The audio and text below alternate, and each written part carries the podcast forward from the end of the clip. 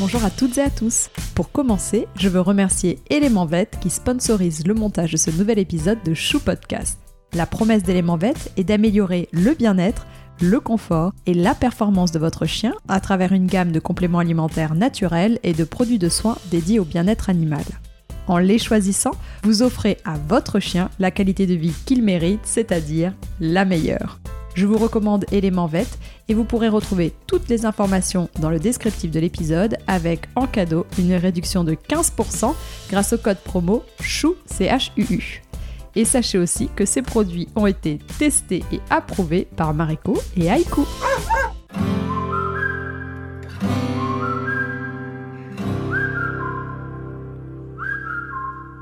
Bonjour et bienvenue. Vous écoutez Chou, le podcast dédié à l'univers canin. Et je suis Maude, sa créatrice.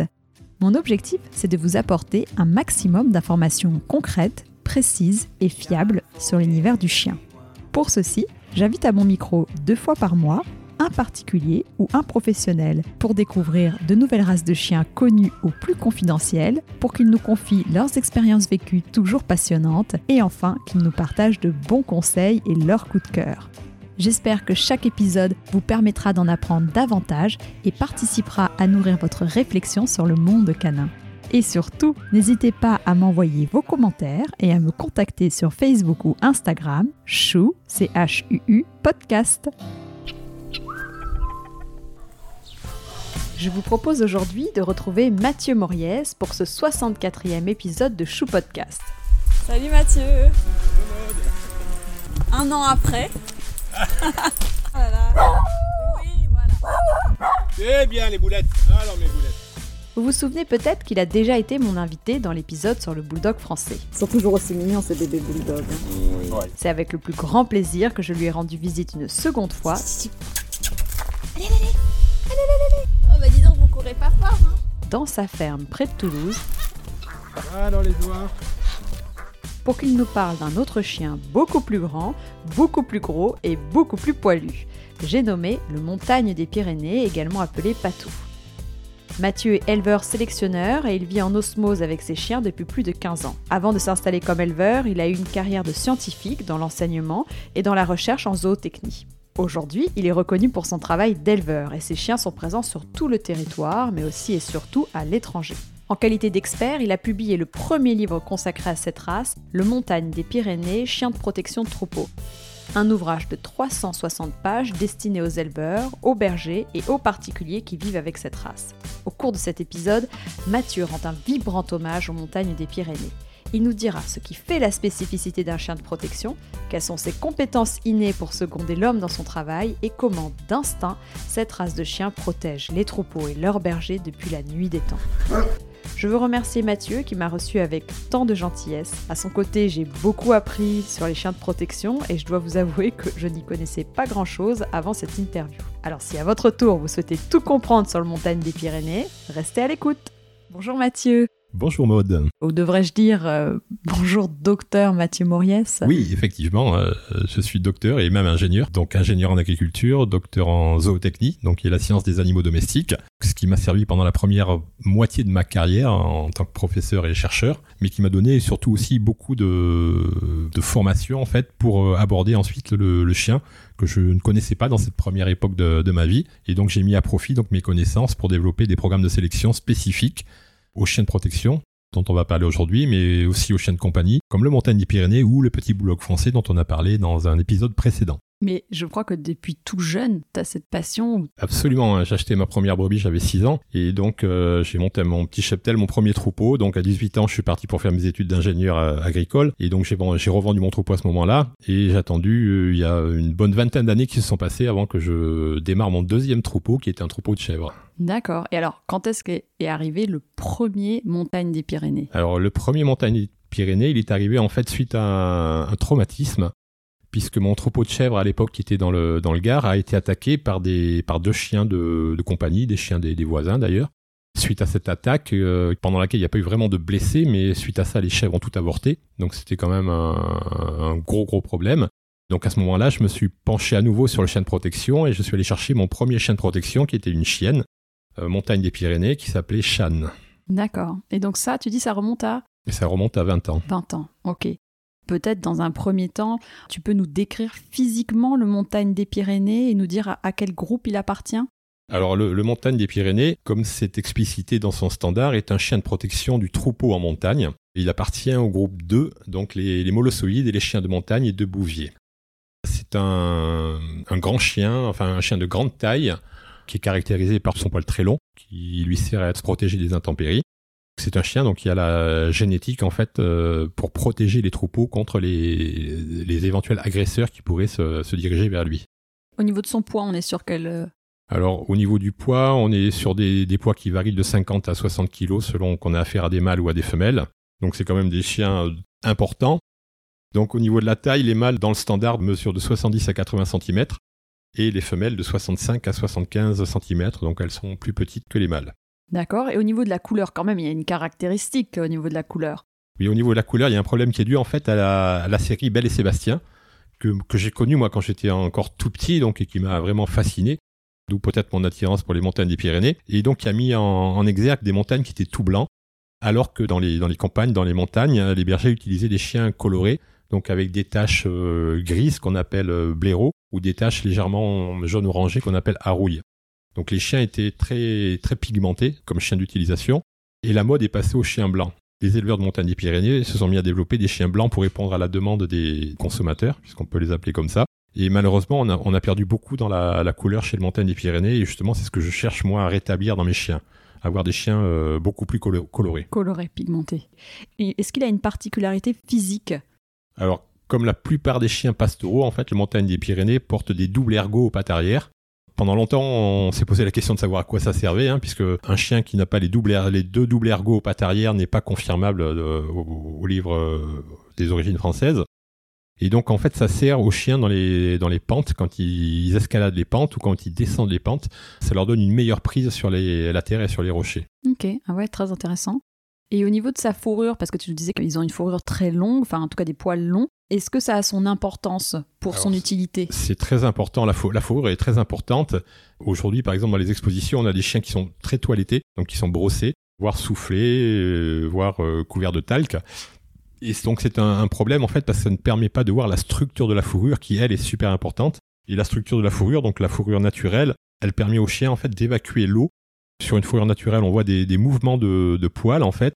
Et ces mouvements de poils visent à, repousser l'eau quand il pleut, quand il fait mauvais temps, à repousser l'eau sur l'extérieur du corps, de façon à ce que le chien reste euh, au chaud au niveau de la, de la peau. Il y a une fourrure extérieure et il y a une toison beaucoup plus courte et beaucoup plus euh, chaude en fait qui se développe pour la période hivernale, qui permet au chien de rester vraiment euh, vraiment au chaud. Ce qui fait que moi mes montagnes, quand j'étais dans les dans les Alpes, ils dormaient sur des plaques de glace sans aucun problème pendant pendant tout l'hiver. Tu dirais que on enlève de la protection si on, on- on les brosse que- trop et tout? que Parce que je pensais qu'en brossant, c'était pas vraiment dérangeant dans le sens où on enlève le poil mort, mais on, on dénature pas le, le poil euh, spécialement. alors on dénature la structure de la la fourrure en fait. structure de la Voilà. fourrure. et qui est super importante pour un chien de travail. Effectivement, c'est beaucoup moins le cas pour un chien de compagnie. Oui. J'ai lu aussi qu'ils ont un développement physique très tardif. Est-ce que c'est vrai? Oui, ce sont des, des, grands chiens en fait, et qui vont se développer pour les femelles jusqu'à l'âge de 4 ans et pour les mâles jusqu'à l'âge de 5 ans, voire un petit peu plus. Au départ, on a un, chien qui va se développer tout en hauteur, donc il va être un petit peu gringalé, un petit peu, un petit peu maigre, et ça c'est tout à fait normal. Et avec l'âge, le chien va, va s'épaissir, donc il va se développer. Et chez les mâles en particulier, c'est la, la tête qui va se finir euh, très tardivement, vers 5-6 ans. Donc Ouais, il faut, il être patient dans le développement du chien. Ouais. Et surtout, il faut éviter de les faire euh, grandir trop trop vite, parce que c'est là qu'on va créer des problèmes comme de la, la dysplasie par exemple. D'accord, ok. Et alors moi j'ai une question. Est-ce que comme son nom l'indique, il vient vraiment des Pyrénées? Alors oui, oui, absolument. Le, le montagne des Pyrénées est un chien qui a été sélectionné, développé dans les, les montagnes pyrénéennes. Mais à l'époque, les, les montagnes pyrénéennes incluaient le côté français et le côté espagnol. Donc on avait toute une population de chiens de, de protection en fait qui se baladaient entre les deux, les deux pays. Et on avait différents types de chiens. La cynophilie moderne en fait a séparé deux types de chiens. D'un côté le, le montagne des Pyrénées et de l'autre côté le, le matin des Pyrénées qui est un chien qui est aujourd'hui beaucoup plus lourd que le montagne des Pyrénées et qui, de ce fait, en fait, ne travaille plus du tout au troupeau. Contrairement aux montagnes qu'on trouve encore euh, très actifs dans les troupeaux. Est-ce que tu avais autre chose à rajouter par rapport à ses origines? Les montagnes des Pyrénées, comme la plupart des chiens de protection, en fait, sont originaires de l'Asie centrale. Donc il y a eu des mouvements migratoires depuis l'Asie centrale vers l'ouest de le- de l'Europe. Et donc ces, ces chiens qui accompagnaient les troupeaux, qui accompagnaient les, les guerriers pendant les, les invasions, euh, ont essaimé un petit peu partout en Europe. Et ponctuellement, ben, ils ont créé des populations qui se sont homogénéisées, comme par exemple ben, le montagne des Pyrénées dans les Pyrénées ou le Marem Abruzzes dans les montagnes italiennes des Abruzzes. Qui a aussi ce rôle du coup de, chien de protection. de, de- protecteur, oui. D'accord. Et c'est, on sait en quelle année il a été euh, inscrit au, au LOF euh, Le premier standard a été déposé en 1923. Il y a exactement, a même euh, quasiment un siècle, il y a 99 ans. Ah ouais. Il y a un standard qui a été établi pour le montagne des Pyrénées. C'est une race ancienne, très ancienne. C'est une race qui est très très ancienne, qui est bien plus ancienne que le- la date du, du premier standard d'ailleurs. Ok. Et alors au niveau de son caractère Alors au niveau du caractère, c'est un chien euh, qui est absolument euh, incroyable. C'est un chien qui est très protecteur par définition et qui sait naturellement protéger tous les, animaux, on va dire entre guillemets, qui sont faibles. Donc les, nouveau-nés euh, et même les, les humains qui ont des problèmes en fait. Par exemple, mes chiens ont travaillé pendant deux ans avec des enfants autistes et ils étaient très très précautionneux avec les enfants autistes. Ils arrivaient même à les certains enfants qui étaient vraiment très très dissipés. Ils se mettaient devant et ils leur faisaient un grand waf et tout de suite, le gamin, il réagissait au chien, en fait, alors qu'il réagissait pas à l'humain. Il réagissait très bien au chien, il s'arrêtait tout de suite de faire l'imbécile, en fait. Il y avait vraiment une relation entre euh, chien et enfant qui était super forte. Et c'était vraiment magnifique à voir. Autre chose, qu'est-ce que, qu'est-ce que tu peux nous dire par rapport à son instinct de gardien en chien de compagnie? Alors, c'est pas un gardien, c'est un protecteur. Un protecteur. Vraiment, voilà. Ouais. Je fais vraiment la différence entre des chiens de garde et des chiens de protection. C'est pas du tout la, même chose. Euh, Aujourd'hui, par exemple, un chien de garde, c'est un, malinois de, travail.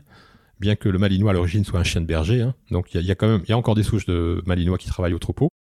Mais donc chien de garde, euh, il garde en fait un domicile où il garde euh, des personnes, alors que le, le chien de protection, il va, il va protéger. Donc il a une stratégie pour établir un périmètre de sécurité autour de la personne ou des biens qu'il va protéger. En fait, il est plutôt attaché à, à du vivant, donc ou des animaux. Ça, c'est son premier rôle, et puis des humains également, parce qu'il protège aussi les, les humains.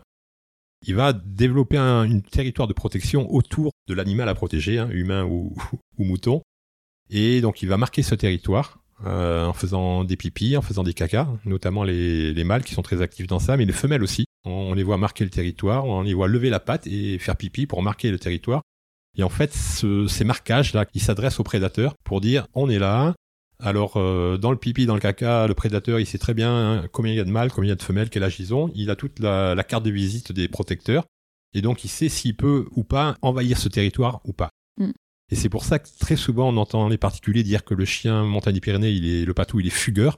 Il se sauve pas du tout, en fait. Il, il va faire le tour de son, d'un territoire qu'il estime euh, raisonnable en termes de surface. Il va le marquer. Et surtout, il va vérifier qu'il n'y a pas un danger qui approche des personnes qu'il est censé protéger, quoi. Mm, mm, mm. Et donc, comme je l'explique souvent euh, aux gens qui achètent des chiens chez moi, si votre chien sort du jardin, le problème, c'est pas le chien, le problème, c'est la clôture. C'est que la clôture est pas de bonne qualité. Merci pour ces précisions. Et justement, toi, en tant qu'éleveur, est-ce que tu vends autant à des particuliers qu'à des professionnels? Alors, moi, en, en tant qu'éleveur de chiens montagne qui sont au travail, à la maison, hein, donc sur mon troupeau, et que je sélectionne pour ce travail-là depuis euh, exactement 22 ans, je vends essentiellement à des bergers, ou des éleveurs de moutons, de chèvres, euh, de vaches, euh, d'alpagas. Et je vends relativement peu à des particuliers parce que euh, je souhaite que mes chiens aillent dans des bonnes maisons, on va dire entre guillemets, ce qui veut dire a priori une maison qui est isolée, avec un très grand jardin, sans voisins proches, donc des conditions qui font que le, chien va pouvoir s'épanouir. En général, je vends surtout à des gens qui ont des, des- on va dire des mini-fermes avec quelques animaux, dans lesquels le chien va pouvoir jouer vraiment son rôle de protecteur. Et qui aussi vit en famille. Donc tu peux avoir des. Et qui vit absolument en famille. Hein, les, comme je dis aussi aux gens, quand vous prenez la montagne des Pyrénées, vous avez des enfants en bas âge, il n'est plus question de donner une fessée à votre gamin, parce que le chien, il va s'interposer. Mm. Ouais, si le gamin commence à crier ou à pleurer, il va vous dire stop. Ah, ouais, c'est vrai que c'est impressionnant. Donc, ok, donc euh, on va dire euh, soit 100% en effet euh, chien d'utilité euh, dans, une, dans une ferme qui va pas forcément vivre du coup dans la maison, mais vraiment avec bah, son troupeau. ah oui, ils vivent, hein. quand, ils, quand ils sont au travail, ils vivent 24 heures sur 24 avec leur troupeau. Voilà. oui. Et aussi parfois des chiens en tant que chiens de compagnie, mais qui ont une ferme, enfin qui ont en tout cas l'environnement approprié.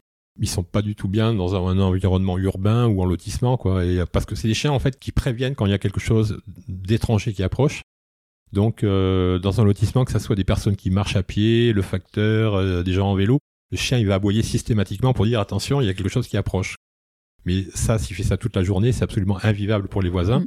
Et malheureusement, il y a beaucoup de montagnes des Pyrénées qui sont abandonnées à cause de, l'aboiement. Ah d'accord, ok. J'ai mis au point un protocole d'éducation spécifiquement pour les chiens de compagnie, mais j'en ai un aussi pour les chiens de travail. Oui. Et donc je renvoie les gens sur ce protocole pour que eux-mêmes se rendent vraiment compte de ce qu'il y a à faire pour avoir un chien qui soit bien équilibré, agréable à vivre et qui pose pas de problème par la suite. Donc il faut être assez rigoureux sur la partie éducation, quasiment le premier mois de présence dans une nouvelle famille. Mais si les gens suivent mon protocole, ben, il y a absolument aucun problème après. Mm, mm, Et c'est un protocole qui résulte quand même de mes 20 ans d'expérience, quoi. Et je le remets à jour chaque année, mm. Ouais, ouais, bah, c'est super. Ouais, ils ont de la chance en tout cas d'avoir ce protocole à dispo. Et euh, moi, je me demandais aussi quelles étaient les autres races de chiens de protection qu'on peut retrouver en France.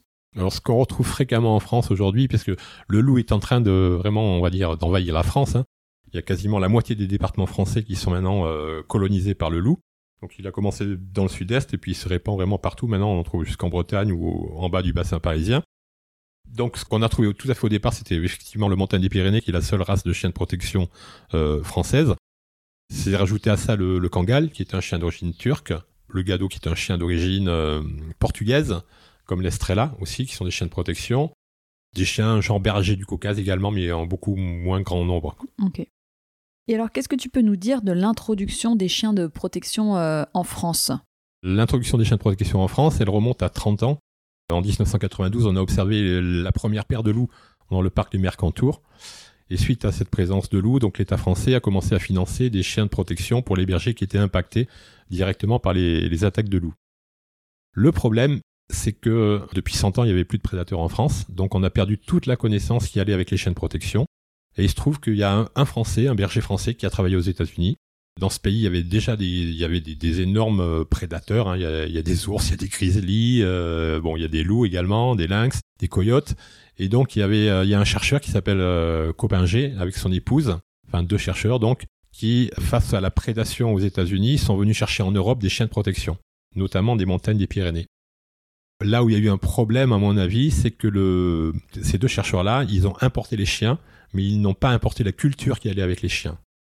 Et donc, ils ont considéré les chiens comme des outils et ils ont mené des expérimentations en testant les chiens comme on teste des, des outils. Ça a été complètement nuisible parce que ça aboutit après à un protocole d'introduction de chiens, considérant le chien comme un outil. Et il fallait que l'outil soit, comme on dit encore en France aujourd'hui, qu'il soit fixé au troupeau. C'est-à-dire que le chien reste dans le troupeau et c'est ça qu'on voulait. Or, c'est fondamentalement une erreur puisque le chien de protection, comme je l'ai dit tout à l'heure, il est censé établir un périmètre de sécurité autour du troupeau, assez loin du troupeau, de façon à bloquer le prédateur avant qu'il approche du troupeau. Si on laisse le prédateur arriver jusqu'au troupeau, par exemple ce qui arrive régulièrement en montagne, quand les, animaux sont parqués la nuit et que les chiens sont parqués dans les moutons à l'intérieur de l'enclos, ben on laisse l'opportunité aux loups, en général aux meutes de loups, d'approcher jusqu'au filet des moutons et d'affoler les moutons, ce qui fait que les moutons ils vont euh, défoncer le filet, ils vont s'éparpiller dans la nuit euh, un peu partout, et le loup il va toujours réussir à prédater euh, à ce moment-là. Les chiens pourront pas faire face de tous les côtés en pleine nuit. Donc globalement, on l'empêche de faire son travail naturel, et donc on sanctionne en plus les chiens qui vont sortir du troupeau pour aller pour eux se balader, mais en fait ils vont pas se balader du tout, ils vont faire exactement le travail pour lequel ils ont été sélectionnés, ils vont remarquer un territoire pour le protéger et protéger par là même leur troupeau. Et donc ce protocole a abouti au fait que ces, personnes-là ont décidé que pour que le, le chien soit attaché au troupeau, donc il reste au milieu du troupeau, hein, qui était l'objectif euh, prioritaire, ben, il fallait séparer les chiots très jeunes de leur mère, donc euh, à 7-8 semaines, les mettre euh, tout seuls au milieu d'un troupeau pour qu'ils s'attachent au troupeau. Hein, vraiment, moi j'appelle ça une fixation volontaire obligatoire. En isolant le chien des humains, donc pas de caresse au chien, et en isolant le chien de ses semblables, donc pas de contact avec d'autres chiens. Voilà, on, on a pensé que comme ça, le chien allait se fixer aux animaux, quoi. Ce qui est fondamentalement une erreur, puisque si ça, ça marchait, on pourrait prendre un caniche ou un setter irlandais, lui appliquer ce protocole-là, et il devrait finir attaché au troupeau à la fin du protocole. Or, c'est absolument pas le cas. Donc, la- l'attachement au troupeau, c'est un trait qui est génétique, qui a été sélectionné depuis des, des centaines d'années, donc il est tout à fait naturel chez le chiot. Par contre, il faut pouvoir lui donner l'occasion de l'exprimer. Et ça, pour l'exprimer, ben, le chiot, il doit être avec des adultes qui vont lui montrer comment exprimer ce, ce talent-là qui est inné chez eux. quoi. Mauvais départ. Alors un mauvais départ qui fait que globalement, donc tous les, premiers bergers qui ont utilisé des chiens ont, pratiqué cette méthode-là. Et en plus, on imaginait que plus le chien était agressif, mieux il était en termes de, protection. Donc on a sélectionné des chiens hyper agressifs, qui étaient absolument pas sociables, donc qui, euh, qui avaient peur des humains, à la limite, et qui devenaient agressifs quand ils étaient acculés par un, humain. Et donc, globalement, été une catastrophique, puisque euh, on avait des chiens qui étaient pas sûrs d'eux, peureux par crainte, et euh, agressifs, mais agressifs envers les prédateurs, effectivement, mais aussi agressifs envers les humains. Donc, ce qui est vraiment un très gros problème dans nos montagnes, qui sont très fréquentées par les touristes. Et donc, il a fallu beaucoup, beaucoup de temps. Moi, ça fait plus de 20 ans que je, je dénonce cette, ce type de protocole. Et quand moi, mes chiots, euh, qui soient destinés au travail ou à la compagnie, donc quand ils sont tout petits, en fait, je leur donne l'occasion d'être, bah, évidemment, euh, dans le troupeau, puisqu'ils naissent dans la bergerie mais ils ont l'occasion aussi d'être avec des adultes, des, des, jeunes adultes, et de fréquenter la meute, et de fréquenter le, le, troupeau, et surtout de fréquenter des humains, parce que tous les matins, ils ont droit à leurs bisous et leurs câlins. Et donc, ce qui fait qu'on a des chiens qui sont très sûrs d'eux, en fait, puisqu'ils se développent dans un environnement très sécurisé, contrairement à un petit chiot tout seul dans un troupeau qui a été séparé brutalement de sa mère. En fait, il est en état de stress permanent, et il a peur, même si ça se voit pas puisque c'est des chiens qui ont vraiment un très fort tempérament, et donc c'est très difficile de les voir euh, stressés alors qu'ils le sont. Et donc mes petits choux à moi, qui voient euh, beaucoup de monde, qui sont câlinés tous les jours, sont à la fois très sociables et très efficaces dans le travail ensuite. Équilibré. Et très équilibré. Et à partir de quel âge? Alors, parce que déjà, vu qu'on a vu cette méthode qui n'était pas bonne, du coup, j'allais en venir là, en commençant par le, le, le, départ, la naissance. La naissance se fait à la bergerie, c'est ça? Oui, les chiots naissent dans la bergerie, oui. Ok. Et à partir de, de combien de mois ils vont, tu vas les déplacer? Alors, ils sont, grosso modo, pendant le, premier mois, les chiots, ils restent dans, dans leur nid. Voilà. On va appeler ça un nid, avec leur, euh, leur mère qui est très présente la première semaine. Mais dès la deuxième semaine, la mère, elle repart travailler au troupeau. D'accord. Et donc, elle va revenir régulièrement pour allaiter ses chiots. Ok. Et donc, les chiots, ils vont commencer, à, à partir de trois semaines, ils vont commencer à se déplacer un tout petit peu.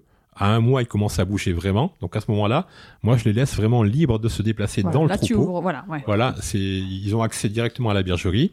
Et donc, jusqu'à deux mois, c'est un petit peu la même histoire que les louveteaux en fait. C'est exactement quand on réfléchit bien, la meute de chien de protection, c'est le, miroir de la meute de, de loups. Entre un mois et deux mois, ils commencent à être mobiles. Donc là, ils se déplacent dans la bergerie. Ils commencent à sortir un petit peu à l'extérieur pour découvrir le monde extérieur. Et à partir de deux mois jusqu'à trois mois, là, ils vont commencer à suivre les adultes vraiment. Et ils vont les suivre jusque dans les déplacements avec le troupeau. Et c'est là qu'ils vont apprendre en fait le, les comportements adéquats quand est-ce qu'il faut s'asseoir, quand est-ce qu'il faut aboyer, quand est-ce qu'il faut regarder, regarder là, regarder ici, comment il faut respecter les animaux? Ils apprennent grâce à leurs parents. Voilà, ils apprennent par imitation. Et alors pourquoi le rôle du naisseur est si important dans la réussite de la mise en place euh, au troupeau? Alors, au, moi, au bout de 22 ans, je dirais que le rôle du naisseur, il est, il est même plus important que la race qu'on va choisir. Parce que c'est le naisseur qui va donner l'impulsion au chiot, qui va lui donner la, la confiance et le courage d'effectuer correctement son travail par la suite scientifiquement c'est prouvé, hein, plus les, les, jeunes sont soumis à des, des stimulations euh, diverses et variées, plus ils ont la capacité ultérieurement de réfléchir, d'analyser les situations et de se comporter de la bonne façon dans telle ou telle situation. Toi, tu es là pour assister à la naissance des chiots Comment ça se passe le fond En général, euh, je n'assiste pas parce que je suis tellement stressé que je pense que je transmets mon, je transmets mon stress aux femelles et donc je les laisse faire. En général, il y a les chiots naissent pendant la nuit. Donc je les trouve le matin. Voilà. Je j'interviens quasiment euh, jamais. T'as pas eu besoin pour le moment. Non, j'ai pas besoin. Ouais. Il n'y a jamais eu de, de souvent, il y a peut-être eu des accidents, quoi, mais bon. Le risque dans les, les naissances en bergerie, euh, au-delà des premières 24 heures, en fait, c'est l'écrasement. C'est quand les, les, chiennes sortent pour faire leurs besoins, par exemple, et qu'elles reviennent se coucher sur des portées qui sont très nombreuses.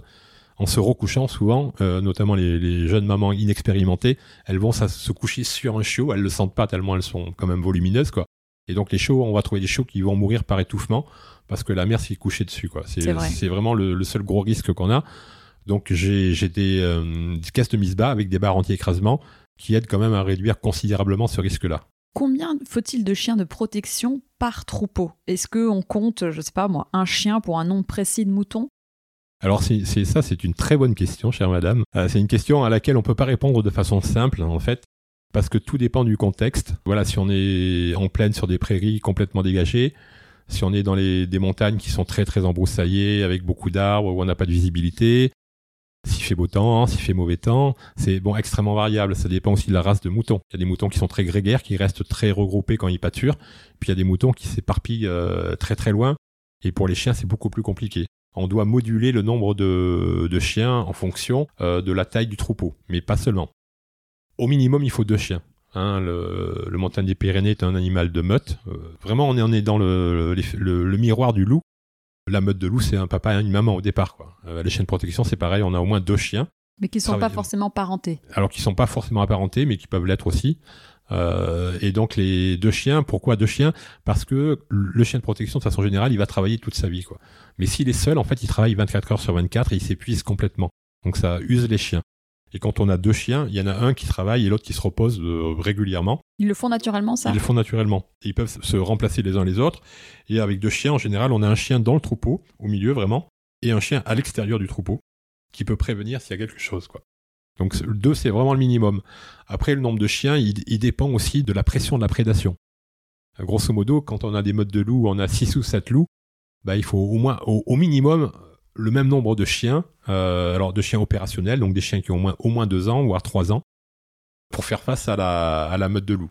Donc il faut qu'on ait un rapport de force qui s'équilibre pour éviter que le loup euh, bah, dépasse la, limite parce et attaque le troupeau. Ouais, parce que j'imagine qu'il y a déjà eu des accidents comme ça où du coup les personnes ont pensé que le chien était pas efficace, mais c'est juste qu'il n'y en avait pas assez. Oui, alors il y a même pas 20 ans, il y a 15 ans de ça, quoi. J'ai encore des gens qui me téléphonaient pour me demander un renseignement sur un chien, quoi. Et quand je leur demandais quelle était la situation, bah, j'avais des troupeaux de 1500 brebis avec un, un patou, quoi. Dans une zone à loup, quoi. Donc c'était complètement. Euh, mais ça, ça vient de ce fameux protocole de départ où on a mis dans la tête, dans, dans la tête des gens qu'un chien, un chien pouvait protéger un troupeau, et quelle que soit la taille du troupeau, quoi. Alors, il est évident que 1500 brebis avec un chien, euh, ce qui se passe en général, c'est que le chien, il s'en va, quoi. Il quitte le troupeau parce qu'il sait qu'il va être tué par les loups, quoi.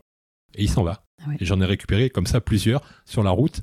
Il y en a plein les propriétaires. Je me rendais compte que le pauvre chien, bah, il, savait qu'il était condamné à mort quasiment, quoi. Donc il s'en allait, quoi. Il quittait son troupeau, quoi. Et quand tu disais deux chiens, est-ce que ça doit être mâle femelle, deux mâles, deux femelles, peu importe, ou on recommande pas euh, certains euh, mélanges, enfin mixtes euh? Tout dépend un peu du contexte aussi, quoi. Si on a un berger qui veut installer une meute de chiens, moi je conseille de, créer des meutes familiales en fait, vraiment comme le comme le loup. Hein. Donc avoir un papa et une maman. Donc au départ, là on va prendre un mâle et une femelle d'origine différente pour éviter la, consanguinité.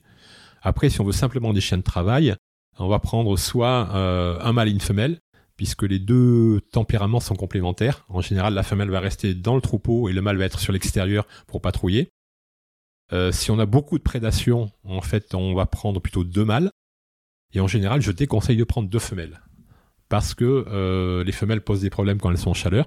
Non seulement elles ne vont pas travailler, mais elles risquent d'attirer en plus les mâles, euh, les mâles loups. Hmm. Quand ça arrive, en fait, je dis aux gens de leur adjoindre au moins un an après un mâle pour équilibrer la meute. Hmm. Et l'intérêt d'avoir un mâle avec des femelles, euh, on va dire, entières, c'est que le mâle, non seulement il va protéger le troupeau, mais il va aussi protéger ses femelles. Et quand il y aura des jeunes, il va protéger aussi les jeunes. Donc il sera beaucoup plus actif qu'un un chien castré, par exemple. Il faut différencier ce qui est meute et ce qui est groupe. La meute à l'image de ce qu'on a chez le loup en fait, un mâle et une femelle qui sont non apparentés, pour moi c'est une meute. Ils vont donner naissance à des jeunes qui vont se mettre au travail avec eux, ils vont les éduquer et les protéger. Donc ça c'est vraiment le démarrage d'une meute.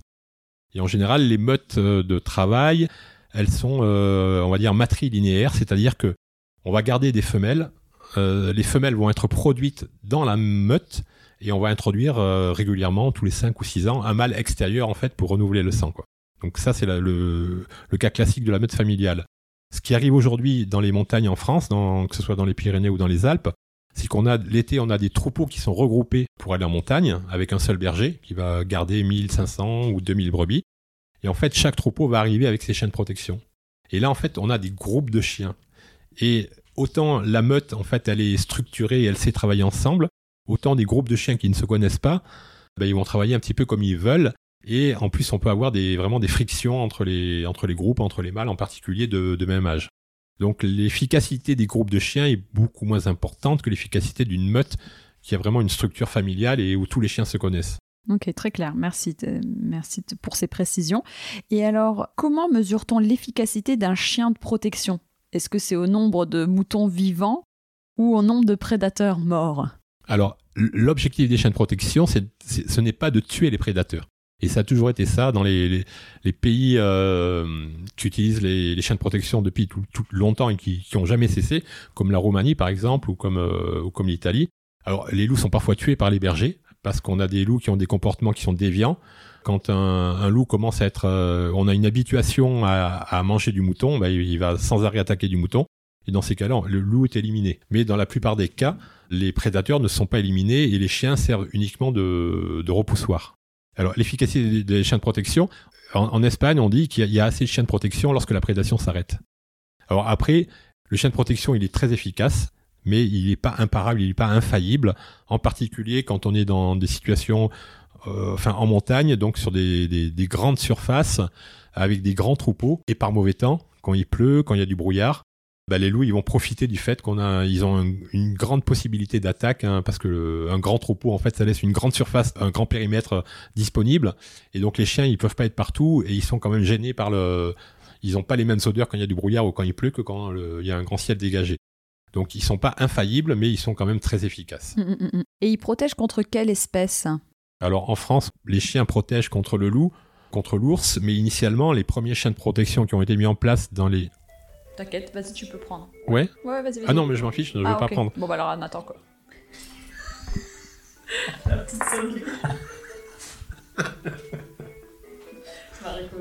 Je fais les branchies parce que si ça recommence Ah après, oui. ouais. Très demandé, hein, Je recommence parce que je Oui. sais plus ce que... Oui, donc en France, le... initialement, les chiens de protection dans les années 70 ont été utilisés contre les, les chiens errants qui créaient et qui, ont... qui créent d'ailleurs toujours beaucoup de dégâts sur les troupeaux ovins.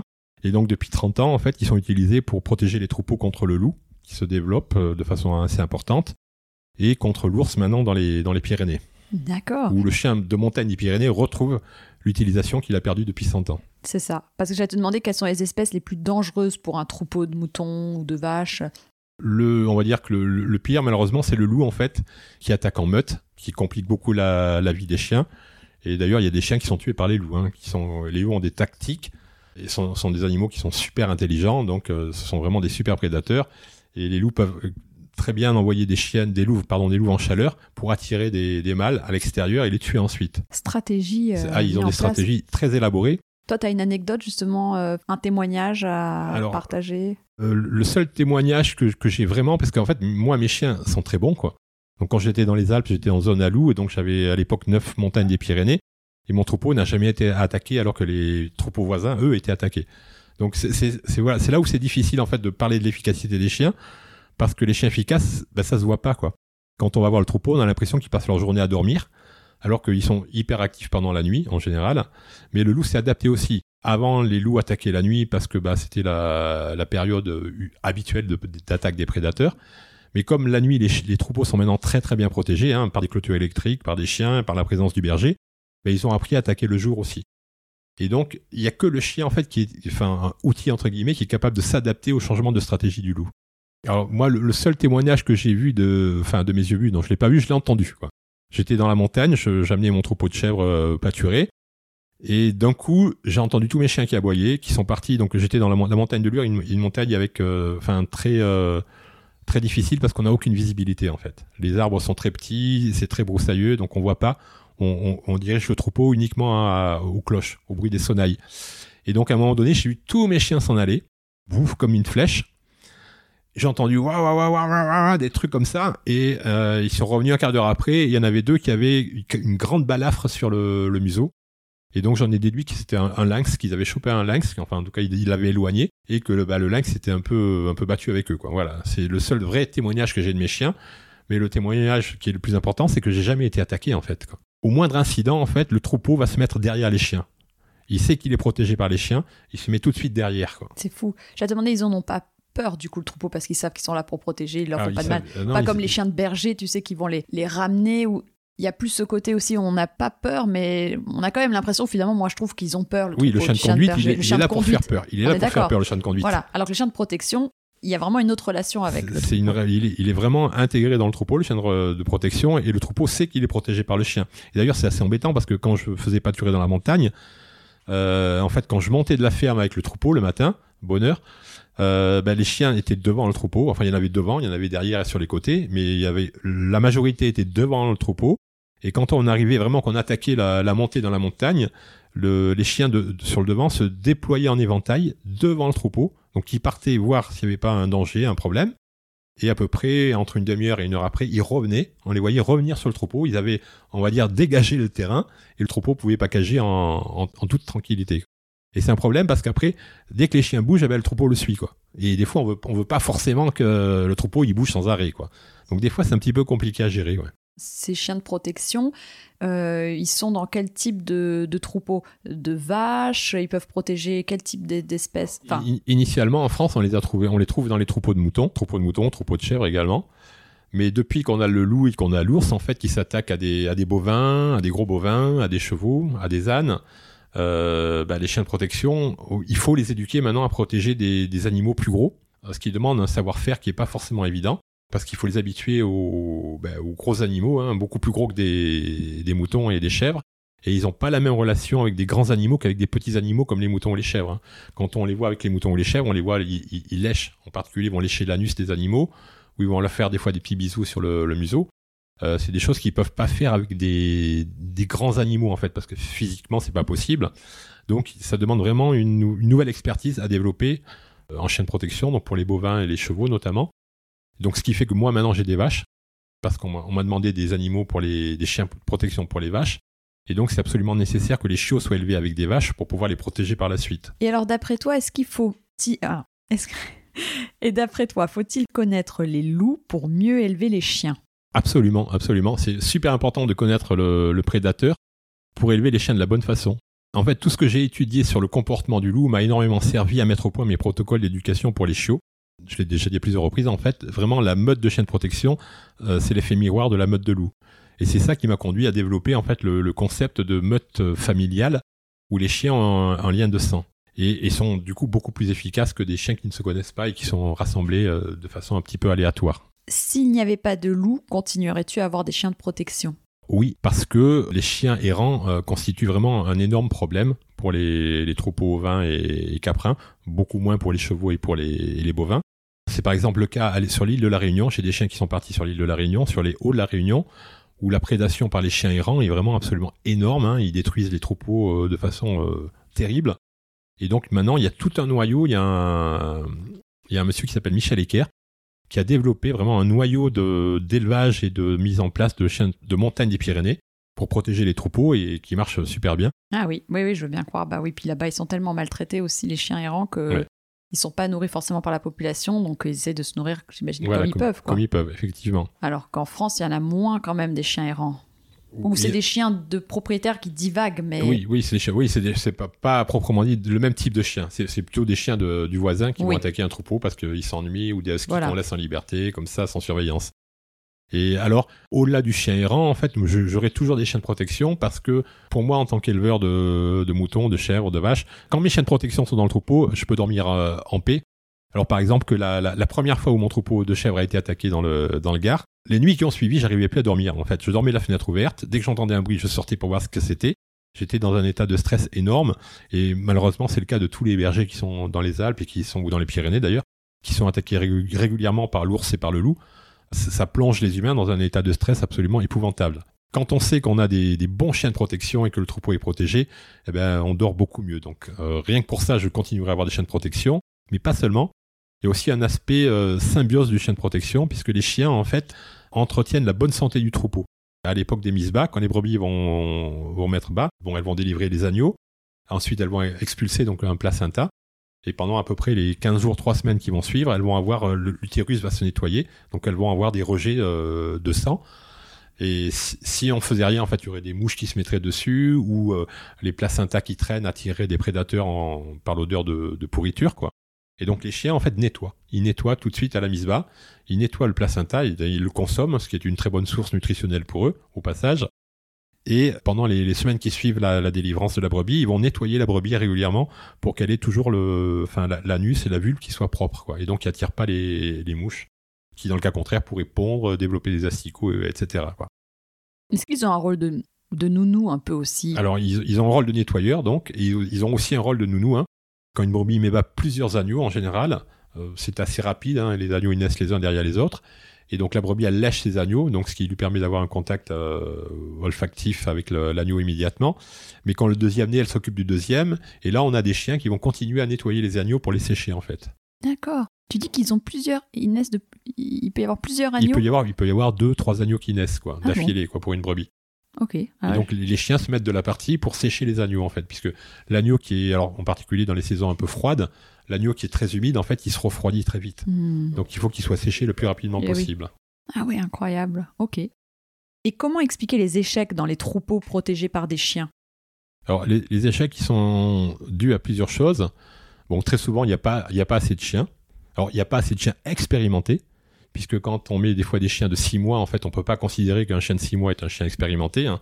Pour moi, un chien expérimenté, il doit avoir au moins 3 ou 4 ans. Donc dans les zones où il y a vraiment de la forte prédation, il faut avoir vraiment des chiens euh, expérimentés, voire très expérimentés. C'est pour ça que je dis que dans une, meute, une meute euh, familiale, on doit avoir à peu près un tiers des chiens qui sont des chiens très expérimentés, donc qui ont plus de 5 ans, donc qui ont survécu déjà aux premières confrontations avec le loup, qui s'en sont tirés, donc des chiens qui sont va- valeureux. Un tiers de chiens entre 2 et 5 ans, qui sont des chiens en train qui sont en train d'apprendre le métier. Un tiers de chiens entre 3 mois et 2 ans, qui sont des bébés chiens en fait, qui eux aussi apprennent le métier, mais de façon beaucoup plus euh, sécurisée, donc par, les, par les autres qui maintiennent quand même une distance de sécurité par rapport à la prédation. Et ce qui est aussi important à savoir, c'est que comme dans les modes de loup, il y a une culture de de- du loup qui se transmet de génération en génération. Chez le chien, de la même façon, les vieux chiens ont- vont acquérir une expérience qui vont transmettre aux jeunes. C'est pour ça que c'est important d'avoir des modes familiales pour que l'expérience soit transmise plus ancien aux plus jeunes.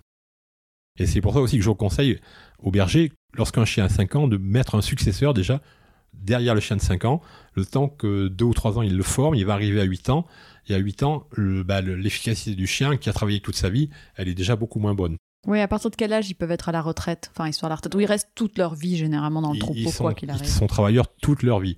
Mais selon les conditions, euh, quand ils sont en montagne, que c'est vraiment très pentu, euh, qu'ils travaillent toutes les nuits, les chiens ils sont quand même usés euh, pas mal. Donc on va dire que ils- on va dire qu'ils ont une vie euh, active, efficace jusqu'à à peu près l'âge de 7 ans. Et après ils vont être euh, des formateurs, des trans- transmetteurs de, de connaissances à des plus jeunes.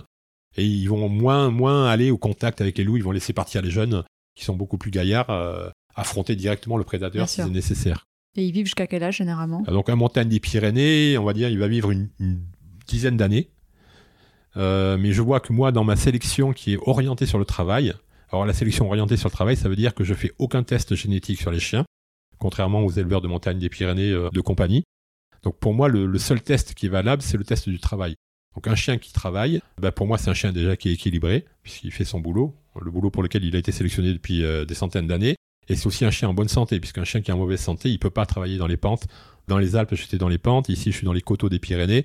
C'est très pentu, donc les chiens ils travaillent dans, des, dans ces pentes-là. Donc s'ils étaient dysplasiques, ils pourraient pas monter, descendre, monter, descendre comme ils le font aujourd'hui. Quoi. Donc la, la sélection sur le travail, en fait, elle est, c'est une sélection qui est globale et qui inclut la, la bonne santé de la- de l'animal. Et sinon, est-ce qu'il est prédisposé à des problèmes de santé en particulier, le berger, le montagne des Pyrénées? Alors après, bah, comme tous les grands chiens, bah, il est prédisposé à la dysplasie. La, la- la sélection qui est faite euh, sur les chiens de compagnie avec le système des expositions, pour moi, c'est euh, c'est pas une bonne sélection parce qu'on on est sans arrêt en train de chercher des nouveaux tests génétiques pour détecter telle ou telle maladie.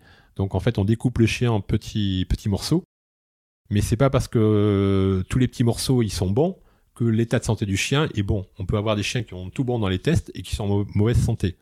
Pour un chien de travail, puisque le chien de montagne des Pyrénées, clairement, c'est un chien de, de travail. hein, c'est précisé à deux reprises à la fin du standard, hein, où il est écrit que seuls les chiens sains et capables d'accomplir les fonctions pour lesquelles ils ont été sélectionnés et dont la morphologie est typique de la race peuvent être utilisés pour la reproduction.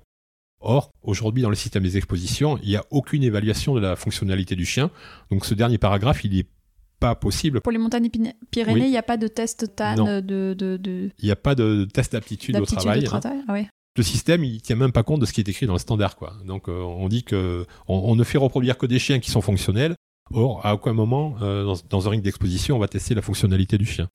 Alors qu'on le fait pour certaines autres races, comme Alors les le border fait en particulier pour les chiens de conduite, hein, pour certains chiens de conduite. Mais euh, c'est aussi une tendance qui est en train de, de s'estomper, puisque par exemple pour le border collie, qui était le seul chien de berger à être confirmé par le travail, avec une épreuve de travail, bah, cette épreuve elle a été mise en cause par la cynophilie euh, officielle, moderne, on va dire.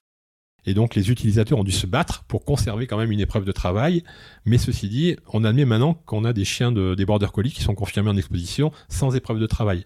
Donc ce qui veut dire qu'à terme, et même à moyen terme, en fait, on va avoir deux types de chiens. Les chiens de travail qui auront une certaine morphologie, une certaine aptitude, un caractère euh, adapté au travail, et des chiens de, de beauté, show, quoi, ouais. Mm. de beauté, euh, qui en général vont finir complètement euh, névrosés, quoi, comme euh, c'est le cas pour beaucoup de races de bergères qui sont uniquement utilisées pour la compagnie. On a des, on a des chiens qui sont complètement névrosés, qui, qui aboient tout le temps, qui sont surexcités en permanence. Et donc ça, moi, je trouve que c'est pas, c'est pas respecter le, le travail des anciens. Mm, mm, mm. Ouais, tout à fait. Les fesses se grattent. clic, clic, clic, clic, clic. Bon, t'as fini, toi. Et est-ce que t'as remarqué... Donc, si euh, je randonne avec mes chiens et que je me retrouve face à un troupeau avec des montagnes des Pyrénées, comment est-ce que je dois me comporter, Mathieu? Le comportement du chien, en fait, c'est d'aller identifier ce qui approche du troupeau. Donc effectivement, ça fait peur à beaucoup de gens, puisque surtout quand on a une meute de chiens, euh, ben, les chiens vont dévaler sur vous direct en aboyant. Donc euh, ils vous préviennent qu'il y a un troupeau, qu'il ne faut pas approcher du troupeau. Et après, ils sont obligés, en fait, c'est leur tempérament, de venir vous renifler, vous identifier, pour repérer si vous êtes un danger ou pas. Ben, Est-ce que vous sentez le loup, vous sentez pas le loup? Bon, vous sentez pas le loup, vous n'êtes pas un loup. Donc a priori, vous n'êtes pas un danger.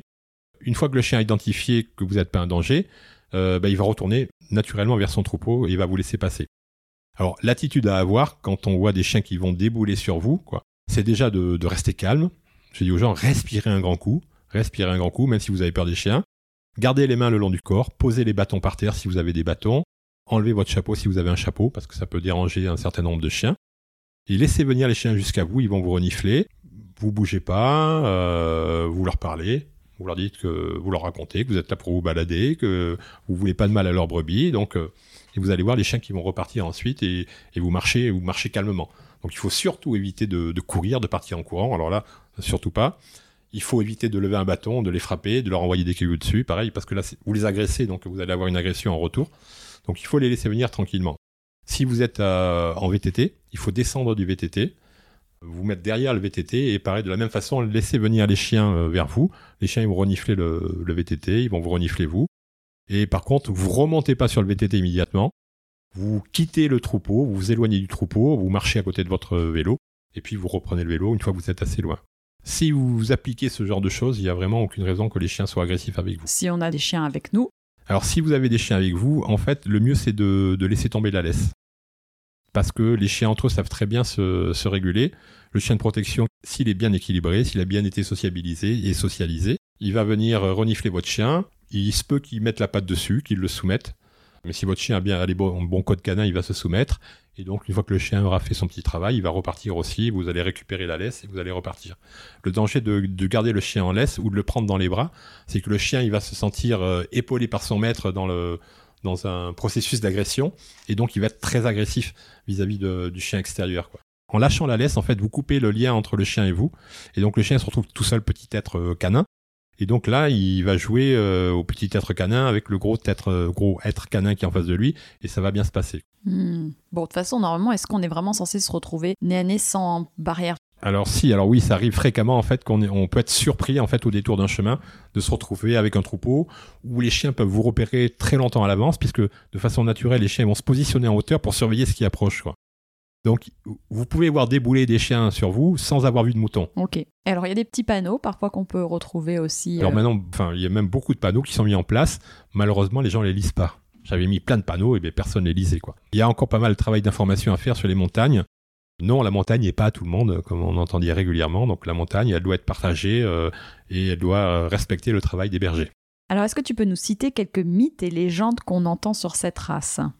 Une des plus importantes qu'on va entendre chez les, chez les bergers, c'est qu'il ne faut pas que le chien mange les placentas, dont on en a parlé tout à l'heure, parce qu'une fois qu'il a goûté à la viande, qu'il a goûté au sang, euh, ben, il va aller tuer les agneaux dans le troupeau pour se nourrir. quoi. Donc ça, c'est absolument faux, en fait. J'ai expliqué que le chien, en fait, c'est un nettoyeur quand il y a des, des naissances. Euh, alors, y, compris, il va manger des mornais, s'il y a des agneaux qui sont mornés, ou même s'il y a des adultes qui, vont, qui sont morts dans un coin, des vieilles brebis qui vont mourir dans un coin, ben, ils vont les manger complètement, de façon à ne pas attirer des prédateurs. Donc, ils nettoient. Et c'est pas pour autant euh, qu'ils vont aller tuer des animaux vivants. Ils savent très bien faire la différence entre un animal qui est vivant et un animal qui est mort. L'animal mort, en fait, ils vont le consommer pour le- l'enlever du, du devant. On entend aussi que dire que les, les meilleurs chiens sont les chiens les plus agressifs, ce qui est totalement faux, puisque l'agressivité elle doit être dirigée contre le prédateur et pas contre euh, les humains. Et donc, il y a eu beaucoup de problèmes euh, au, démarrage dans l'utilisation des chiens de protection parce qu'on a cherché des chiens agressifs au prétexte qu'ils seraient plus efficaces, ce qui dans les faits totalement faux et qui crée beaucoup de problèmes parce qu'ils sont aussi agressifs envers les humains. Donc c'est pour ça que c'est super important que les chiots soient bien bien préparés, bien éduqués, sensibilisés, donc socialisés, c'est-à-dire euh, qu'ils aient des bonnes relations au sein de leur propre espèce et sociabilisés, qu'ils aient aussi des bonnes relations avec les autres espèces, y compris les humains. Donc euh, dans toutes les, traditions pastorales qui utilisent les chiens de protection, ben, les chiots sont élevés dans les dans les villages ou dans les fermes et les gamins ils jouent avec les chiots quoi. Donc les chiots sont vraiment euh, désensibilisés à l'humain très petits quoi, très jeunes. Et on voit chez toi d'ailleurs qu'ils sont hyper équilibrés. Je disais que moi, quand je suis arrivée, il y avait un de tes montagnes Pyrénées, tu étais là, hein, bien sûr. Mais j'ai pu rentrer avec mes chiens, ça s'est bien passé. Bon, après, on a laissé les chiens et on est allé voir après les autres chiens de protection qui étaient avec leur troupeau, là, sans les chiens, mais juste nous. On a pu les caresser. En fait, ils sont agressifs à bon escient, enfin, quand il le faut. Voilà, le, chien de protection, il sait quand il doit intervenir. Voilà. quoi. Voilà. Mais il faut qu'on lui ait donné la capacité de développer cette intelligence quand il était chiot. quoi. Donc par le, en le stimulant énormément. C'est pour ça que dans mon protocole de, mise en place des chiens de protection, mais aussi des chiens de compagnie, je dis qu'il faut sortir les chiots en ville, il faut leur apprendre à monter dans une voiture, il faut les laisser rentrer dans la maison, y compris pour les chiens de travail, pour aller chez le veto. Le jour où il y a besoin d'aller chez le veto, il faut que le chien de 60 kilos, on puisse le mettre dans la voiture et qu'il n'ait pas peur de rentrer chez le veto. S'il faut porter 60 kilos, ben c'est compliqué. Que ça soit un chien de compagnie ou un chien de, de travail, en montagne des Pyrénées, il doit pouvoir se balader en laisse dans une ville sans aucun problème. Et en fait, le chien de protection, quand on le sort de son troupeau, il passe en mode off. Donc, il devient un chien tout à fait, euh, on va dire, classique, s'il est bien équilibré. Ok. Est-ce qu'il y a un autre euh, mythe ou légende? Dans la vision qu'on a eue au départ du chien de protection, c'était vraiment un outil qu'on mettait en place avec un, un protocole. C'était un petit peu une machine qu'on graissait et que, voilà, on appuyait sur un bouton. Quoi. Or, or, ça marche pas du tout. En fait, il faut vraiment que le chien, il ait un, très euh, une très bonne relation avec son berger, avec son, maître, que ce soit pour la compagnie aussi. Quand par exemple il y a des attaques de, loups sur des troupeaux, les bergers en fait ils, viennent supporter leurs chiens, ils viennent aider leurs chiens à protéger, et c'est vraiment une équipe qui travaille à la protection du troupeau. C'est pas le, le chien, c'est un partenaire quoi. C'est pas un outil qu'on met et qui va remplacer le berger quoi. C'est vraiment un partenaire avec le berger, et c'est d'autant plus important que la relation avec le berger elle soit, elle soit bonne et, et équilibrée. Très clair. T'as déjà vendu des chiens à l'étranger? Alors j'ai vendu beaucoup de chiens à l'étranger, en fait, à des éleveurs étrangers. Curieusement, les éleveurs français ne m'ont jamais acheté de chiens. Et donc j'ai des chiens qui sont euh, en Norvège, en Finlande, en Italie, en Irlande, en Hollande, euh, aux États-Unis, en Russie. Et je dois peut-être en oublier quelques-uns. Le plus loin, on va dire, c'est les États-Unis. Le plus loin, ça doit être les États-Unis, oui. Dans le Michigan. Et alors, recommandes-tu la stérilisation des chiens de travail? Alors c'est une question qui doit être, euh, enfin, mon avis est modulé sur le sur le sujet. En fait, chez moi, il n'y a aucun chien qui soit stérilisé ni, ni castré. hein. Tous les chiens sont entiers, que ce soit mâle ou mâle ou femelle, parce que bah, les, les hormones, en fait, c'est c'est quand même utile dans le métabolisme. Et en particulier chez les chiens à poils longs comme le montagne des Pyrénées, euh, les hormones sexuelles permettent de, de réguler la, la pousse de la fourrure et la mue. Et donc, quand on a des chiens qui sont castrés ou des femelles qui sont stérilisées, euh, on se retrouve avec des chiens qui ont énormément de mal à muer ou qui n'arrivent plus à muer, et donc qui ont des fourrures qui sont vraiment absolument dégueulasses et qui deviennent perméables à l'appui. Pour un chien qui travaille en extérieur, c'est vraiment préjudiciable. hein. Même si on recommande souvent de castrer les chiens, moi j'aurais plutôt tendance à dire que, que non, qu'il faut garder des chiens entiers. Ok. Ajouter à ça euh, le fait quand on a des mâles et des femelles entiers, euh, bah, dans leurs urines et dans, le- dans leur caca, il y a des hormones qui passent aussi et qui vont euh, parler en fait au, au mode de loup qu'on va pas retrouver chez des chiens qui sont castrés et donc euh, bah, je dirais qu'ils sont plus efficaces quand ils sont pas castrés parce qu'ils envoient des messages qui sont beaucoup plus clairs euh, au mode de loup. Et en plus la stérilisation a aussi un impact négatif sur la santé. En particulier, elle peut quand elle est faite sur des animaux très jeunes, elle peut créer des dysplasies. Donc ça, c'est vraiment pas souhaitable pour un chien qui travaille en montagne. De toute façon, quoi qu'il arrive, comme disait euh, le docteur Pierre May, stériliser un animal avant ses, enfin pour une femelle avant ses premières chaleurs, c'est impensable quoi. Oui, c'est quasiment criminel, oui. ce qui se fait quasiment aujourd'hui parfois automatiquement. Et on doit faire vraiment attention à ça. Donc a priori, moi je suis contre la stérilisation des, des chiens, quoi. Mais ça demande d'avoir vraiment une très bonne gestion. Comment tu fais? Ouais. Et voilà. Alors comment comment je fais, c'est que quand quand dans une meute de chiens, donc il y a des chiens en chaleur. L'idéal quand on fait des meutes, c'est d'avoir un, un mâle en fait qui est le, on va dire le mâle alpha, hein, le loup comme le loup alpha en fait, celui qui va reproduire quoi. Quand on a un mâle euh, qui est assez âgé, en fait, il, prend directement le pas sur les plus jeunes. Et quand la chienne va être en chaleur et qu'on veut la faire reproduire, le mâle il va se coller à la chienne et pendant plusieurs jours, il va lui faire la cour, et il va empêcher tous les autres chiens d'approcher. Et y compris les loups mâles aussi, qui peuvent être attirés par le, dégagement d'hormones de, la chienne en chaleur. Donc quand on veut faire reproduire, si la meute est bien équilibrée, il y, a, il y a un mâle, un mâle qui va prendre la chienne sous son, son aile jusqu'au moment de la saillie. Et donc moi, par exemple, j'ai eu des cas où on voyait ce mâle-là, donc euh, que j'avais choisi, qui était en train de saillir la chienne, et tout autour, j'avais cinq mâles entiers qui étaient couchés et qui regardaient, et aucun qui essayait d'intervenir. Parce qu'il y avait une espèce de puissance du mâle entier euh, en disant c'est ma femelle et vous vous approchez pas, et tous les autres se soumettaient sans qu'il y ait le moindre combat. Alors quand on veut pas faire reproduire, c'est autre chose. En fait, il faut retirer la chaîne en chaleur de la meute et, là, il y a aussi une, erreur que j'ai fait il y a longtemps et que, qui m'a bien marqué. Donc, c'est que quand on doit retirer une chaîne en chaleur d'une meute où il y a des mâles, et en particulier le mâle qui est intéressé par la chienne, il faut d'abord retirer le mâle, l'enlever, ensuite enlever la chienne et après remettre le mâle. Parce que le jour où j'ai moi enlevé ma chaîne en chaleur et qu'il y avait le mâle qui était euh, intéressé par elle, eh ben il a, il a sauté la clôture pour suivre la chienne après quoi, pour rechercher sa chienne en fait, parce qu'il m'a vu partir avec la chienne. Voilà. Et donc, il faut surtout pas que les chiens de protection sautent les clôtures parce que ça crée des tas de problèmes ensuite. Hein, voilà. Donc, il faut éviter, quoi. Et donc, il y a, y a, un ordre à respecter. Et ensuite, comme je dis souvent, la chaîne en chaleur, elle doit être mise carrément dans un coffre-fort parce que les chaînes en chaleur, elles sont, elles font tout pour être saillies. Donc, euh, elles vont tout défoncer, elles vont passer à travers les murs. Donc, il faut avoir des, des très bonnes installations pour euh, mettre les chaînes en chaleur à l'abri de toute saillie euh, non, non, non désirée. Non désirée. voilà. Ok, très clair. Tac, tac, tac. Est-ce qu'il t'est arrivé de faire euh, des croisements entre deux races? Alors oui, il m'est arrivé de faire des croisements, il m'arrive toujours d'ailleurs de faire des croisements entre deux races de deux chiens de protection, je précise bien, parce que les croisements entre chiens de protection et chiens de conduite, vraiment c'est à prohiber, parce qu'on a deux chiens qui ont des, vraiment des, orientations totalement différentes, hein, la protection pour le, montagne par exemple, et la prédation pour le border collie, hein, puisque les chiens de conduite, ils, en fait, ils prédatent euh, le troupeau, mais ils vont pas jusqu'à la dernière étape qui est la mise à mort. Donc vraiment, c'est des comportements tellement différents qu'il faut surtout pas croiser ces types de chiens-là. Euh, bon, ce qui arrive malheureusement assez souvent, faut bien le ah dire. pourquoi Volontairement ou Non, involontairement. Quoi. Involontairement, dans les montagnes, il n'y a pas de, pas de chenilles, pas de. Donc souvent, il y a des croisements euh, non voulus entre chiens de conduite et chiens de protection. Et là, honnêtement, il vaudrait mieux éliminer les chiots que, que les laisser grandir parce qu'on a des chiens dont le comportement est absolument imprévisible. Faut faire de la prévention là-dessus, pas croiser. Hein, pour, enfin, faut, donc par contre, on peut, alors moi qui suis euh, un scientifique, en fait, bah, je cherche des choses, euh, j'expérimente, et donc j'ai effectivement j'ai expérimenté des croisements entre chiens de protection, bah, simplement pour voir ce que ça donnait. Et par exemple, quand j'ai croisé des montagnes des Pyrénées et des Kangals, quand on a des, chiens de race pure, même si j'aime pas tellement le terme de race, hein, mais bon, donc des chiens qui sont depuis longtemps dans la même euh, la même lignée, la même le même phénotype et avec le même génotype, ce qu'on appelle la F1, donc la première génération, elle est homogène, c'est-à-dire que tous les chiots ont le même aspect en fait. Et donc, quand on croise la montagne des Pyrénées avec un kangal, dans un sens ou dans l'autre, hein, on obtient des chiots qui ressemblent comme deux gouttes d'eau à des purs kangals.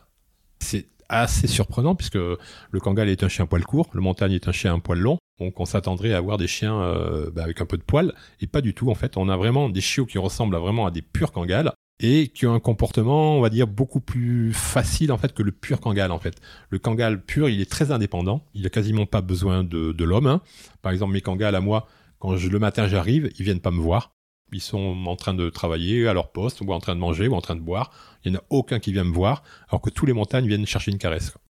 Et donc l'intermédiaire entre les deux, ça donne un kangal en fait qui a un tempérament euh, un peu plus souple et du coup qui est un petit peu plus facile à gérer qu'un pur kangal. Et quel est l'avantage alors du physique du kangal?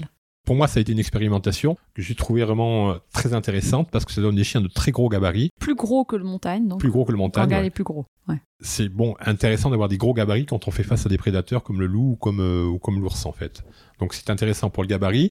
Quand on croise des, des, races de chiens qui sont très éloignées géographiquement et historiquement, en fait, on bénéficie d'un hétérosis. Donc c'est-à-dire qu'on a des chiens qui sont en, en très bonne santé, qui sont très rustiques. Donc ça aussi, c'est super intéressant. Par contre, après, ce qui est pas intéressant, ça serait de croiser ces F1 entre eux, quoi.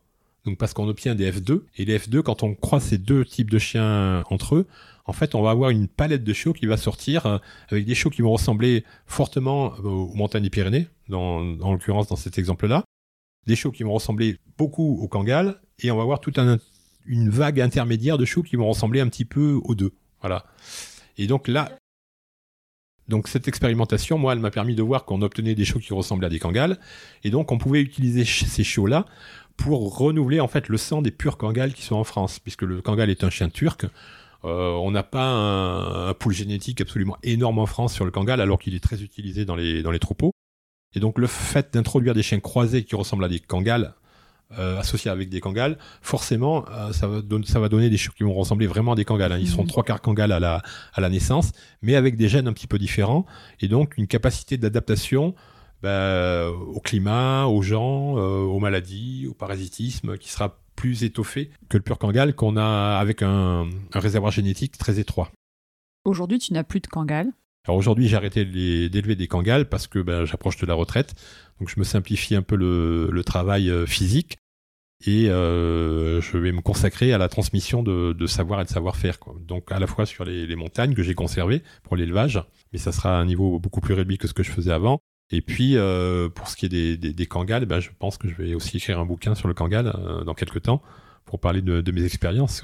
Et alors, est-ce que tu peux bah, nous raconter quelques anecdotes par ton expérience? J'en ai une qui est vraiment intéressante parce que pendant des années, je me suis demandé si j'avais des bons chiens. Puisque le, problème d'avoir des bons chiens de protection, c'est qu'on voit rien du tout. quoi. Donc on voit pas de prédateurs, on perd pas de moutons, mais on n'est jamais sûr qu'on a des bons chiens. Alors ce qui s'est passé il y, a, de nombreuses années, quand je, vivais dans les Alpes, que je sortais mon troupeau matin et soir, que je le rentrais pour le, temps du midi, qu'on repartait l'après-midi, c'est que le soir, quand je rentrais l'été assez tard, donc j'étais fatigué, il faisait chaud, bref, un jour j'avais un rendez-vous le lendemain matin, j'étais très... Euh, pris dans ma tête par ce rendez-vous-là. Donc j'ai laissé rentrer mon troupeau dans, la ferme. Donc il y avait un parc de 2 hectares qui était autour de la bergerie et donc qui était fermé par une, euh, barrière. Et ce soir-là, le troupeau est rentré, je l'ai suivi le troupeau et j'ai pas fermé la barrière parce que voilà, j'étais fatigué, j'ai plus pensé, bref. Le lendemain matin, je devais aller donc à ce fameux rendez-vous. Et donc euh, j'ai ouvert la porte de la bergerie et j'avais mon parc de 2 hectares. Donc euh, j'avais complètement oublié que j'avais pas fermé le portail en haut. Et donc j'ai lâché mon troupeau en me disant bon bah, elles ont deux hectares, je les sortirai plus tard quoi. Donc les brebis habituées, les chèvres pareil, et les chiens aussi habitués à partir le matin, bah, ils sont remontés au niveau du portail, le portail était ouvert, ils sont partis tous. Donc je, moi j'ai rien vu, j'étais à mon rendez-vous. Je reviens chez moi à 11h le matin, je vais voir mes, mon troupeau, plus de troupeau, plus de chiens, personne. et là d'un coup, d'un coup, d'un coup, je me suis rappelé, j'ai dit merde, j'ai oublié de fermer le portail là-haut, ils se sont tous barrés quoi. Et alors panique, je dis mais ils sont où quoi? bah oui. Troupeau parti, les chiens partis. Quoi. Tu t'es pas dit, on a ouvert la porte, on m'a volé. Non, non, non, non, je me suis souvenu que j'avais, j'avais oublié de fermer le portail. Et donc j'ai pris ma voiture en vitesse et je suis parti sur le chemin euh, qui était encore un peu praticable pour les voitures pour, pour aller les chercher, quoi. Et peut-être un kilomètre après être parti de la maison, je vois arriver mon troupeau. Il y avait cinq chiens devant qui menaient le troupeau, qui le ramenaient à la maison. Un chien de chaque côté et euh, des chiens derrière le troupeau, quoi et les chiens ont ramené le. Alors les chiens sont partis le matin avec le troupeau, l'ont suivi, l'ont protégé. Ils sont revenus. Et à l'heure du midi, ils ont ramené le troupeau, quoi. Et c'était absolument magnifique de voir mes cinq chiens, mes cinq montagnes des Pyrénées. À l'époque, je n'avais que des montagnes des Pyrénées, mais cinq montagnes des Pyrénées qui étaient devant le troupeau, qui le ramenaient à la maison tranquillement, quoi. Incroyable. Ah c'était magnifique, magnifique à voir. Ah bah oui, je et là, et là, j'ai compris que mes chiens pouvaient travailler sans moi, parce que jusqu'à, j'étais tout le temps avec eux en fait quand je les menais en pâture. Donc je savais pas quel, serait leur comportement s'ils étaient laissés à eux-mêmes, quoi. Mm, mm, mm. Et là, c'était splendide à voir, magnifique. Ouais, ils étaient complètement autonomes. Complètement autonomes, ils n'avaient pas besoin de moi, en fait. Merveilleux. Alors après, j'ai deux autres anecdotes, en fait, où par rapport à l'efficacité des chiens, que je voyais jamais en fait, je voyais jamais l'efficacité de mes chiens. Moi, tout, allait toujours bien, quoi. Donc, euh, qu'est-ce que je pouvais dire de un, jour euh, sur l'heure du en début d'après-midi, donc je faisais ma sieste. Avant de faire ma sieste, je de chez moi, j'avais une petite terrasse un peu surélevée. J'avais mon troupeau, c'était au printemps, qui était dans un parc grillagé avec une clôture d'un mètre 80, donc vraiment super sécurisé. Il y avait euh, neuf chiens de montagne des Pyrénées avec le troupeau de chair au milieu. Et d'un coup, un peu au loin, donc le, parc était bordé par un chemin qui était très passant en fait. Et je vois une petite mamie qui avance doucement, doucement, doucement sur le chemin, sur le chemin. Et puis d'un coup, la petite mamie, quand elle arrive au niveau de, mon parc, elle se met à obliquer et elle descend vers la clôture. La clôture était à peu près à deux mètres euh, en arrière du, chemin, quoi. Elle descend euh, vers la clôture. Donc là, il y avait déjà neuf montagnes des Pyrénées qui étaient en ligne devant la clôture qui faisait des bonds d'un mètre en aboyant, en aboyant, en aboyant, quoi. Et là, je me vois pas, ma mamie, elle me passe la main à travers le, grillage. Oh, je lui dis, oh là là, oh là là, oh là, je dis, je, veux pas voir ça. Euh, je dis, il y en a un qui va tirer la main, ils, vont euh, me manger la mamie, il va rester que les lunettes, quoi. Alors, comme un fou, je, sors de chez moi, je pars en courant pour remonter le chemin. Je, vais voir la pauvre dame, je lui dis, mais madame, il faut pas faire ça, quoi. Et là, la mamie, tranquillement, elle me dit, oh, mais je voulais les caresser. là, c'est là qu'on se rend compte qu'il y, a des gens qui ont des comportements qui sont complètement irresponsables et dangereux, quoi. Mais sauf que là, les chiens, ils sont restés à un mètre de la mamie, à aboyer. Il y en a aucun qui a essayé de lui attraper la main, quoi. Elle est restée un petit moment, hein. le temps que j'arrive euh, pour la rejoindre, elle était là en train de, vouloir les caresser, et les autres, ils étaient fous comme euh, si c'était un loup, quoi. Et donc là, là j'ai vu mes chiens vraiment face à l'humain qui fait une grosse connerie, vraiment une grosse connerie, quoi. Ils ont été impeccables, ils ont su qu'elle n'était pas en danger, donc ils n'ont pas touché, quoi. Hmm. La deuxième anecdote, c'était en partant dans la montagne, comme ça. Attends, je vais te filmer pour la deuxième anecdote, juste. Je suis, je suis complètement. je suis tout pourri, moi. je fais juste une bon, petite vidéo. Ça, ça, Fait, ça fait authentique. Oui, oui t'inquiète pas. Donc la, la, deuxième anecdote, c'était un, un, matin, donc je partais donc bonheur dans la montagne avec mon troupeau.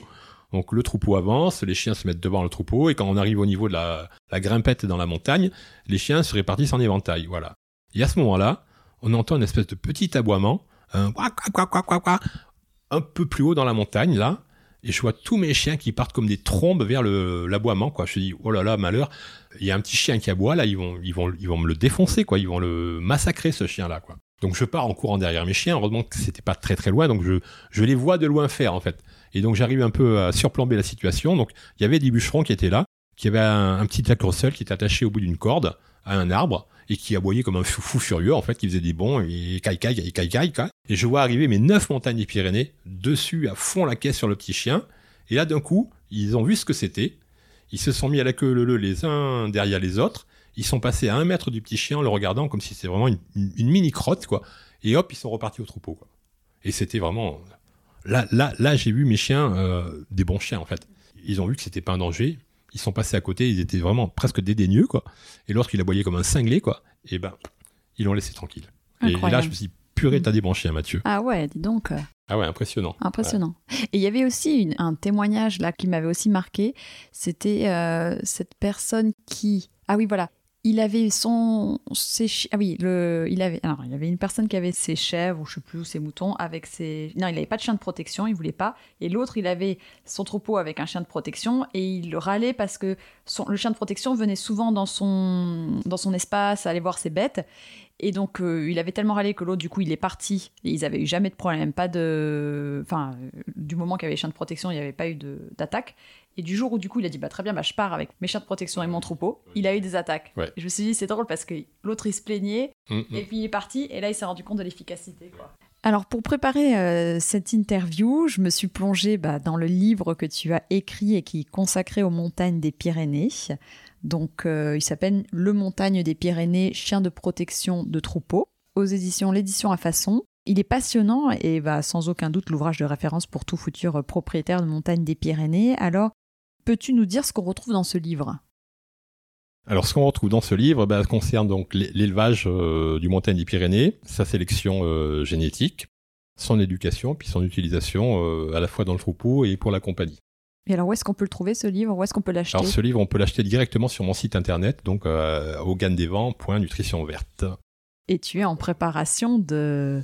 Et donc, c'était, il a été écrit en 2016, donc il y a exactement six ans. Et depuis donc six ans, donc j'accumule les informations, les nouveaux témoignages, des cas d'études euh, qui vont me permettre de sortir une deuxième édition euh, probablement pour 2023, pour l'automne 2023. Génial, génial. Et alors, euh, dans ce livre, tu recueilles de nombreux témoignages. Moi, franchement, je, me suis plongée, j'ai adoré. Est-ce que tu peux nous partager peut-être un témoignage particulièrement marquant? Alors il y a un témoignage qui m'a beaucoup intéressé d'un collègue en, Colombie-Britannique au, Canada. Donc c'est un monsieur en fait qui a pendant des années et des années donc a pâturé les, les forêts avec euh, des troupeaux allant jusqu'à 6000 brebis donc dans des zones, euh, on va dire presque infestées par le, grizzly, par l'ours noir et par les loups. Les loups canadiens étant vraiment très gros, beaucoup plus gros que les loups euh, européens. Et donc, euh, il apporte un témoignage où un, troupeau donc de 1500 brebis qui était gardé par par huit chiens de, protection, huit montagnes des Pyrénées, avec plusieurs bergers. Donc, voit le troupeau d'un coup attaqué par un grizzly. le grizzly, c'est quand même un ours de grande taille. Et donc les, les chiens donc sont intervenus pour s'opposer au grizzly. Et donc comme, comme, il explique dans son témoignage, en fait, les chiens n'attaquent pas le grizzly, ils, ne le mordent pas en fait, mais ils le harcèlent quoi. Donc on voit des chiens qui sont vraiment tout autour du grizzly et qui n'arrêtent pas de le harceler. Et au bout d'un moment, bah, l'ours il en, il a marre et il repart dans l'autre sens. Sauf que là, l'ours est revenu, il a rechargé l'arrière du troupeau Et à ce moment-là, euh, donc mon collègue il explique qu'il y avait une bergère qui était au milieu du troupeau, quoi, et qui s'est retrouvée chargée par ce grizzly, donc euh, à la fin du troupeau, en arrière du troupeau. Et euh, il a un chien qui s'appelait Tiger, en fait, un mâle. À ce moment-là, le mâle il s'est interposé entre la, la bergère et l'ours, et il a fait face à l'ours, quoi. Et le temps qui bloque en fait la charge de l'ours, les autres chiens bah, sont revenus à la, charge avec lui. Et euh, bah, ils ont pu sauver la, la bergère qui a vraiment eu euh, très très chaud aux fesses. C'était vraiment euh, un bel épisode, on va dire, qui montre vraiment l'intérêt des chiens de protection, quoi. Et, du montagne des Pyrénées en l'occurrence. Eh ben, merci pour ce témoignage et je vous encourage, mes auditeurs, à, découvrir ce livre qui est très très intéressant, où j'ai appris énormément de choses et puis on a hâte surtout de voir bah, la, la deuxième édition. merci Mathieu. Avec plaisir, euh, Maud.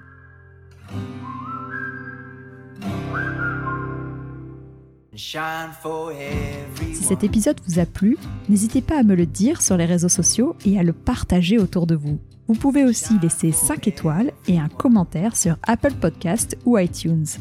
Avoir des notes permet de donner plus de visibilité au podcast. N'hésitez pas non plus à me taguer dans une de vos stories sur Instagram, ça fait toujours plaisir et c'est une bonne façon de diffuser le message.